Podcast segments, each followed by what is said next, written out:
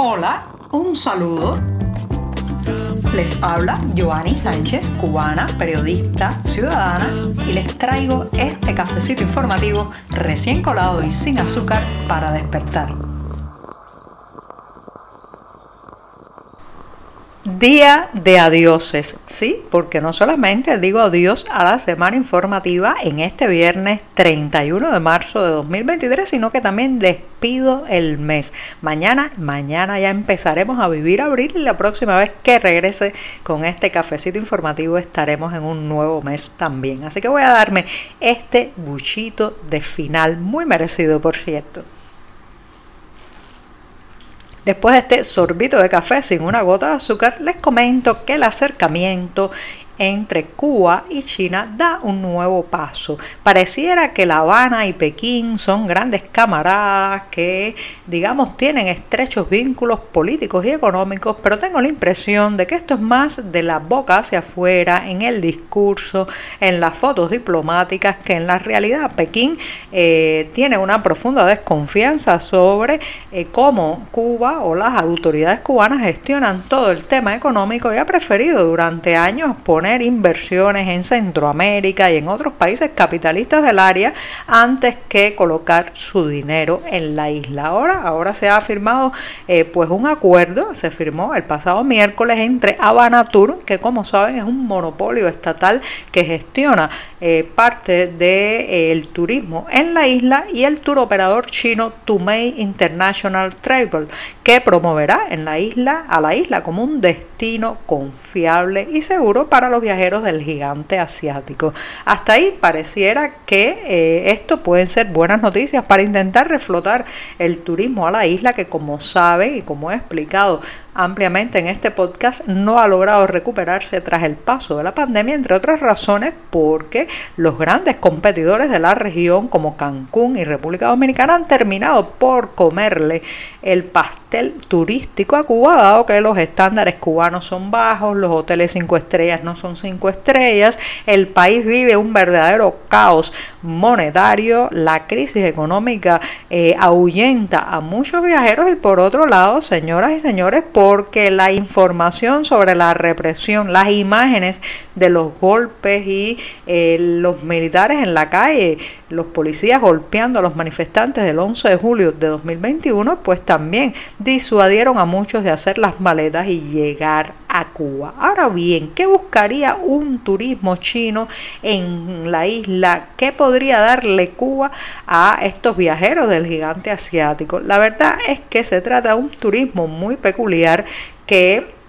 viene buscando cosas en específicas que lamentablemente en Cuba son muy difíciles de lograr. Por ejemplo, he hablado con turistas chinos en el pasado y para ellos el tema de que la internet funcione, puedan estar conectados para eh, pues mantener el contacto con su familia, para publicar en redes sociales, para revisar las noticias de su país, es imprescindible y sin embargo ya sabemos que esa es una de las patas de las que más gravemente cogea eh, la, cogean las telecomunicaciones en Cuba, que la internet viene y va, un día funciona, el otro no, la velocidad es más cuando se atraviesa algún tema que el oficialismo considera no debemos saber, bueno, pues corta la internet para todos o de manera selectiva. Y esto limita mucho también al turismo y específicamente al turismo chino que viene buscando esa facilidad o al menos eh, exige que la haya y no sea un problema la conectividad a la gran telaraña mundial. También los cajeros automáticos, que todo el tema financiero fluya,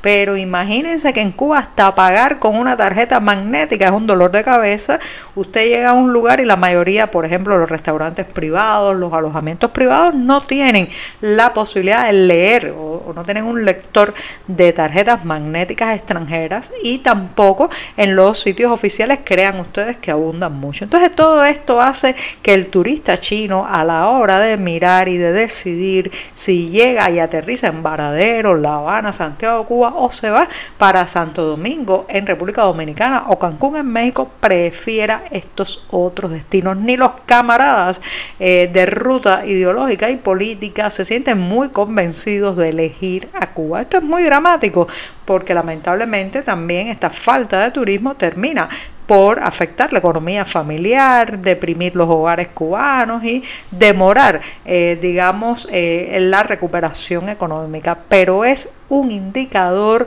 de cómo no se puede, señoras y señores, en un país quebrado y en crisis, crear una burbuja de prosperidad para los turistas, ni siquiera para los turistas aliados. Si usted es de los cubanos que está planificando salir de la isla a través de Serbia, aprovechando que Belgrado no le exige visa a los residentes en Cuba, bueno, pues apúrese. Tengo malas noticias porque a partir del próximo 14 de abril, los cubanos sí que necesitarán una visa de turismo o de trabajo para viajar a ese país. Así lo ha confirmado, eh, pues, eh, la segunda secretaria de la Embajada de Serbia en La Habana, Helena Sivojinovic,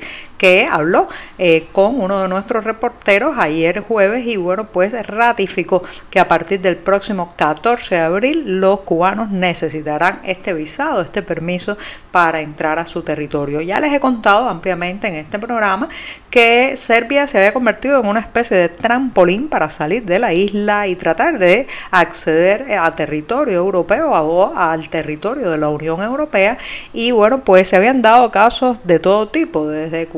que eh, no los dejaban abordar un avión, otros que se quedaban varados en Frankfurt, otros que después de llegar a Belgrado eh, no se les permitía salir del aeropuerto, eran recluidos en situaciones bastante lamentables ahí y todo esto se veía que iba apuntando al fin de esta exención de visado, pero además eh, según esta funcionaria, reitero, de la Embajada de Serbia, se trata de que la situación migratoria de los cubanos se volvió insostenible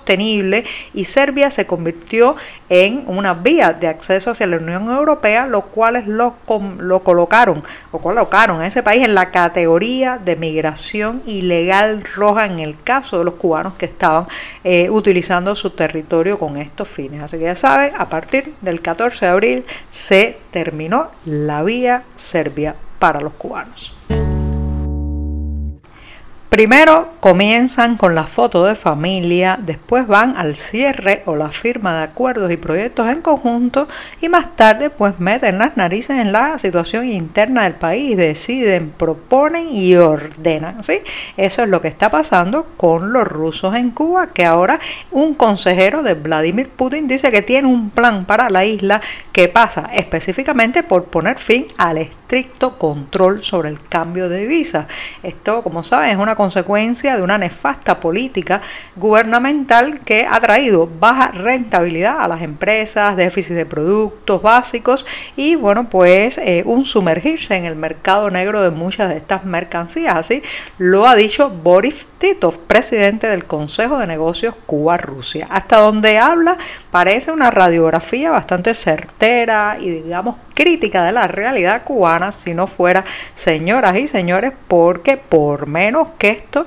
que hiciera cualquier otro funcionario de otra nacionalidad, la Plaza de la Revolución se desgarraría las vestiduras y lo acusaría de injerencismo, de querer meter las manos en las decisiones que son soberanas del pueblo cubano. Y sin embargo, a este ruso le permiten decir que hay que liberar el mercado de divisas, incluso que también hay que apoyar a las llamadas pymes o mipymes que equivalen en la isla, como saben, a las empresas privadas, pero que son muy pequeñas, están todavía muy limitadas por la legislación vigente. De manera que Boris Titov se ha convertido en una especie de maestro de ceremonias, de, eh, digamos, entrenador de la economía cubana y ahora dicta lo que hay que hacer, qué caminos hay que seguir y de qué manera hacerlo. Esto, eh, bueno, pues sería también halagüeño si no fuera, señoras y señores, porque lo dice alguien que viene de un país donde la apertura económica significó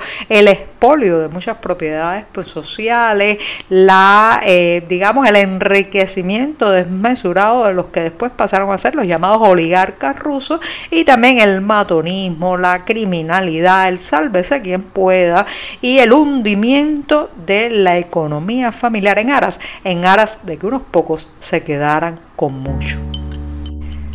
¿Qué mejor manera de poner punto final a la jornada, la semana y el mes informativo en este programa que con una recomendación que va dirigida a nuestra lengua, ¿sí? a este hermoso idioma español que hablamos. Ya saben que recientemente tuvo lugar el Congreso de la Lengua Española en Cádiz, España, y ahora eh, habrá otra edición de un evento bien interesante que es el Congreso Anual del Instituto Cervantes de Nueva York. Comenzará el próximo 21 de abril bajo el lema Lengua e Identidad, Diversidad contexto e inclusión y se trata de un evento donde estarán bueno pues los grandes especialistas de ámbitos lingüísticos culturales y también se tocará el tema de la lengua en la sociedad en la política y en la cultura. Así que ya saben los detalles como siempre en la cartelera del diario digital 14 y medio pero ya pueden irse apuntando en la agenda este congreso anual del Instituto Cervantes en la Gran Manzana. Y con esto me despido hasta el próximo lunes no sin antes desear que tengan un hermoso fin de semana en familia, con buenas actividades culturales y, por qué no, también con bellas y hermosas palabras. Muchas gracias. Por hoy es todo. Te espero el lunes a la misma hora. Síguenos en 14medio.com. También estamos en Facebook, Twitter, Instagram y en tu WhatsApp. No olvides, claro está, compartir nuestro cafecito informativo con tus amigos. Muchas gracias.